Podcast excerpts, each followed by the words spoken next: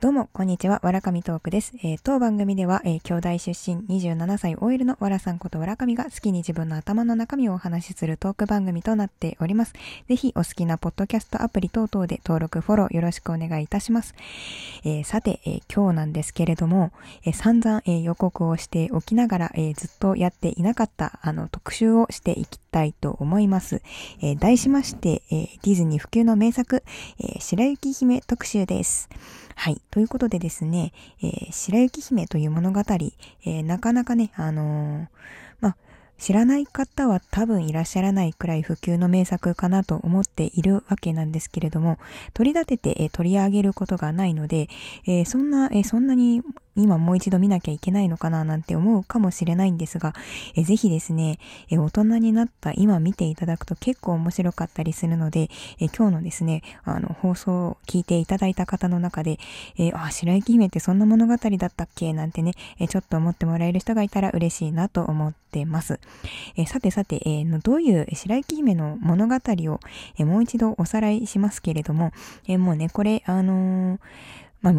ネタバレってことは多分ないですよね。多分皆さんご存知かと思うんですけれども、あの、とてもね、綺麗な白雪姫という、えー、お姫様がいるわけですけれども、えー、それに対して、えー自分が最も世界で美しいと思っている、えー、ママ母が、えーと、その白雪姫をですね、森の中に追いやってしまうわけですね。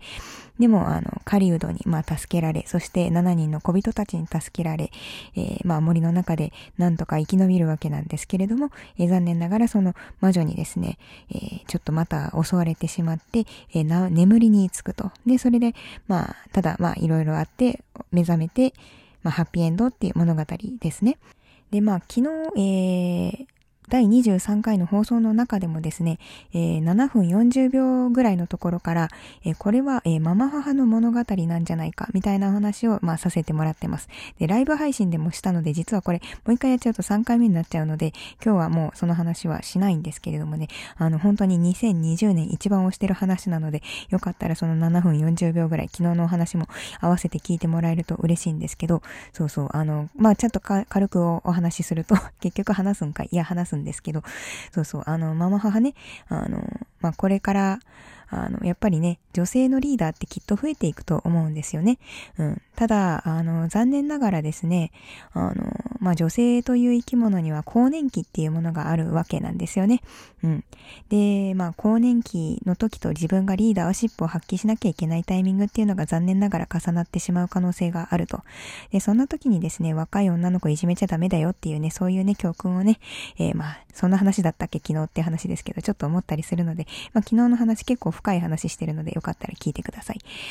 で、えー、まあそういったね、お仕事論的な意味でですね、あと2つ白雪姫のね、新しい観点っていうのを今日お話ししていきたいと思うんですね。で、1つ目ですけれども、え、これがですね、あのマジウォルト・ディズニー半端ないっていう話なんですね。えー、そうそう。まず、えー、ディズニー版の白雪姫のアニメーションを見たこと多分、多分あると思うんですけど、なかったらごめんなさい。あの、もし見たことがあったら、おそらくですね、あの、美女と野獣とか、えー、アラジンとか、ディズニーのプリンセスのアニメーションって他にもたくさんあって、まあ、全部で14人のプリンセスがいるわけですけれども、他の作品とかと一緒に見たと思うんですよね、きっとね、小さい時に。で、その時って、うーん、白雪姫ってに古さを感じましたか？っていうことを聞きたくて。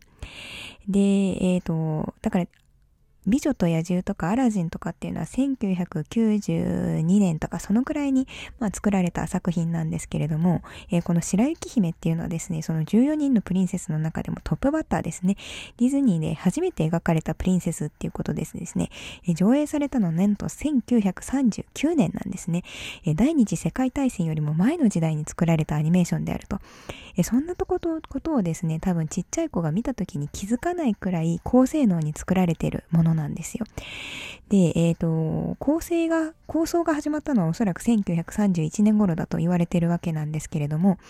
えー、それより前にですね、グリム童話のまあ、グリム童話が原作になっていることってちょっと有名ですけれども、それを元にしたサイレント映画っていうものを見たウォルト・ディズニーがですね、これをぜひいつかアニメーション版にしたいなとずっと思っていたわけなんですね。で、当時のディズニーっていうのは、え蒸気船ウィリーだったり10分ものの短いアニメーション映画で、まあ、それなりに成功していたわけなんですけれども、なかなかその長編アニメーションっていうものは、まあ、やったことがなかったと。で、それをやるって一番最初に言った時にはですね、あんな蒸気船ウィリーみたいなものをね、そんな長時間見てたら頭が腐っちゃうよなんて言われてですね、アニメーション化っていうものに対して、うーん、結構、えー、懸念の声の方が大きかったわけですね。で、しかも技術的にもなかなかそれだけの枚数をね、デジタル形式ではなくて手で書いてやるっていうことなので、なかなか大変なものだったと思うわけなんですね。なので実際1931年に構想されてですね、途中でものすごい借金もしてますし、えー、自分の生命保険だったり車だったり全てのものを、えー、そこに、えー、投資したと言われていますし、え途中でですね、ウォルト自身が、え精神病にもかかっていますし、えものすごい大変だったわけなんですけれども、でももう上映するって1939年の12月25日に配信すると、え映画会社、配給会社と契約をしてしまった以上、やりきらなきゃいけないわけなんです。なんですね。えー、で、その時にまあ、ウォルト・ディズニーはどういうことをしたかっていうと、たくさんの人を雇ったわけなんですね。だから言うなれば、それより前の、えー、ディズニーディズニーという会社は、うん、今で言うところのスタート、スタートアップみたいな会社だったと思うんですよね。ただこの長編アニメーションっていうものをやるためにですね、えー、お昼と夜と、えー、機械を動かし続けなきゃいけないっていうので、たくさんの人を雇ったわけなんですね。で、それでですね、もう本当にたくさんの絵を描いてですね、で、またマルチプレーンカメラっていう、これディズニーオタクの人が聞いたらね、もう興奮するような話ですけど、あの、たたくさんの層を重ねてですね、絵のね、で、遠近法みたいなものをね、あの、まあ実現してたりするんですけど、まあそういった方法で、えー、なんとですね、長編アニメーションっていうのをやり遂げたと。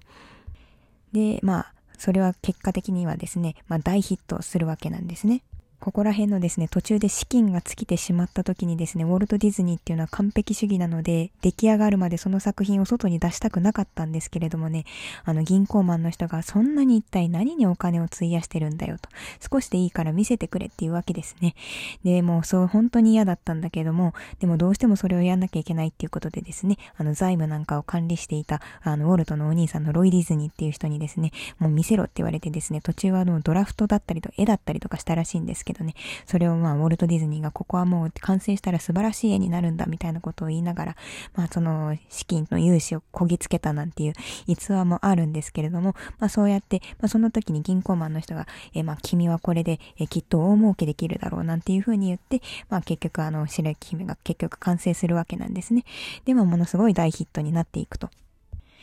当時アカデミー賞にはそんな、えー、長編アニメーション部門なんていうものはありませんでしたから特別賞っていうものを、まあ、受賞しているんですね、えー、もし、あの、気になる人いたらネットでググっていただければと思います。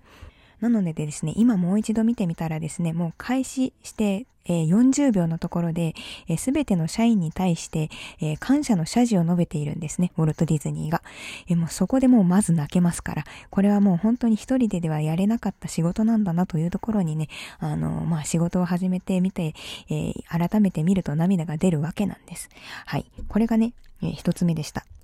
で、もう一個なんですけどね、それが白雪姫の目覚め方についてなんですよ。先ほどグリム童話版っていうのをお伝えしましたけど、もともとグリム兄弟って、あの、口伝で伝えられてきた物語がこのまま行くと、えー、消えてなくなってしまうっていうことを問題意識に思って、えー、童話をまとめたものなので、えー、いろんな、えー、白雪姫があるわけなんですね。で、本当はそのグリム童話版で描かれている白雪姫っていうのはですね、あの、王子様の力を借りずにですね、自分で、えー、リンゴを吐き出して、えー、目覚めるわけなんですね。なので、この目覚め方が好きだっていう人もいるわけなんです。しかし、なぜモルトが、えー、このね、王子様の力力を借りないと、えー、目覚められない、えー、ロマンチックな物語を選んだのかっていうところが今私はちょっと気になっているわけですね。もう今の女性からしてみたらですよ、もう王子様、いつか王子様が来てくれるではなくてですね、きっといや、自分で刈り取りに行けよって思いません王子様自分で刈り取りに行けよ。自分で、自分の足で行動しようよって多分今の人だったら思うと思うんです。でもこれはね、別にそういうフェミニズム論とかいう話じゃなくて、もしですよ、白雪姫がものすごい嫌なやつだったら、まず狩人が見つけた時点で殺してますよね。で、え7人の小人たちもですね、きっと、白雪姫がめっちゃ嫌なやつだったら、その、えー、亡骸と思われるもの、眠っているお姫様をですね、まあ土に埋めたりしないですよね。あ、土に埋めちゃいますよね。そのまま、そのまま残しておくことってまずしないと思うんですよ。で、王子様もですね、なんで助けに来てくれたのかっていうとね、白雪姫がいいやつだからなんですよ、ベースね。だから、偶然のようで偶然じゃないんですよね。白雪姫ってあの毒の、毒を持ったリンゴを食べて、え眠ってしまうわけですけれども、実は白雪姫自身は全く魔法を使えなくてですね、まさに日頃の行い、自分の力で周りの人を巻き込んで目覚めていくわけなんですね。もう一声言うとですね、これ私にもね、なかなかできないことなんですけど、彼女はですね、王子様が来てくれるのを待つわけですね。待つんですよ。今の人って待つことできますかっていうことなんですよ。まさに家宝は寝て待てというところなんです。もちろん、えー、今の人なので私は自分の足で、えー、まあ、刈り取りに行く方法もまあ大変好きなわけですけれども、うんまあ、そういったね、ロマンチックっていうものはですね、まあ、日頃の行いであったりですね、相手を信じて待つ力っていうものがね、あの、あってようやくあの彼女は目覚めるんだよっていうところをね、改めて見ると結構感動するよっていうとこなんですね。で、またね、あの、ウォルト・ディズニーという人物もですね、たくさんの人を、まあ、巻き込んで、この長編アニメーションを完成させるわけじゃないですか。なんとなくその、うーん、なんかウォルトらしさみたいなものをその目覚め方に私はちょっと感じちゃったりするわけなんですね。うん。いや、でもね、ちょっとね、後半のお姫様とはやっぱり、え、最初の白雪、シンデレラ、オーロラ姫ってここの3人は受動的なお姫様なので、そういったところも魅力だなというふうに感じます。というところで、おーっと喋りすぎて11時、11分喋っちゃいましたので、この辺で終わりにしていきたいと思います。えー今日の配信楽しんでいただけましたでしょうか？完全にオタクトークを繰り広げちゃいましたが、楽しんでいただけたら嬉しいなと思います。またお会いしましょう。じゃあね、バイバイ。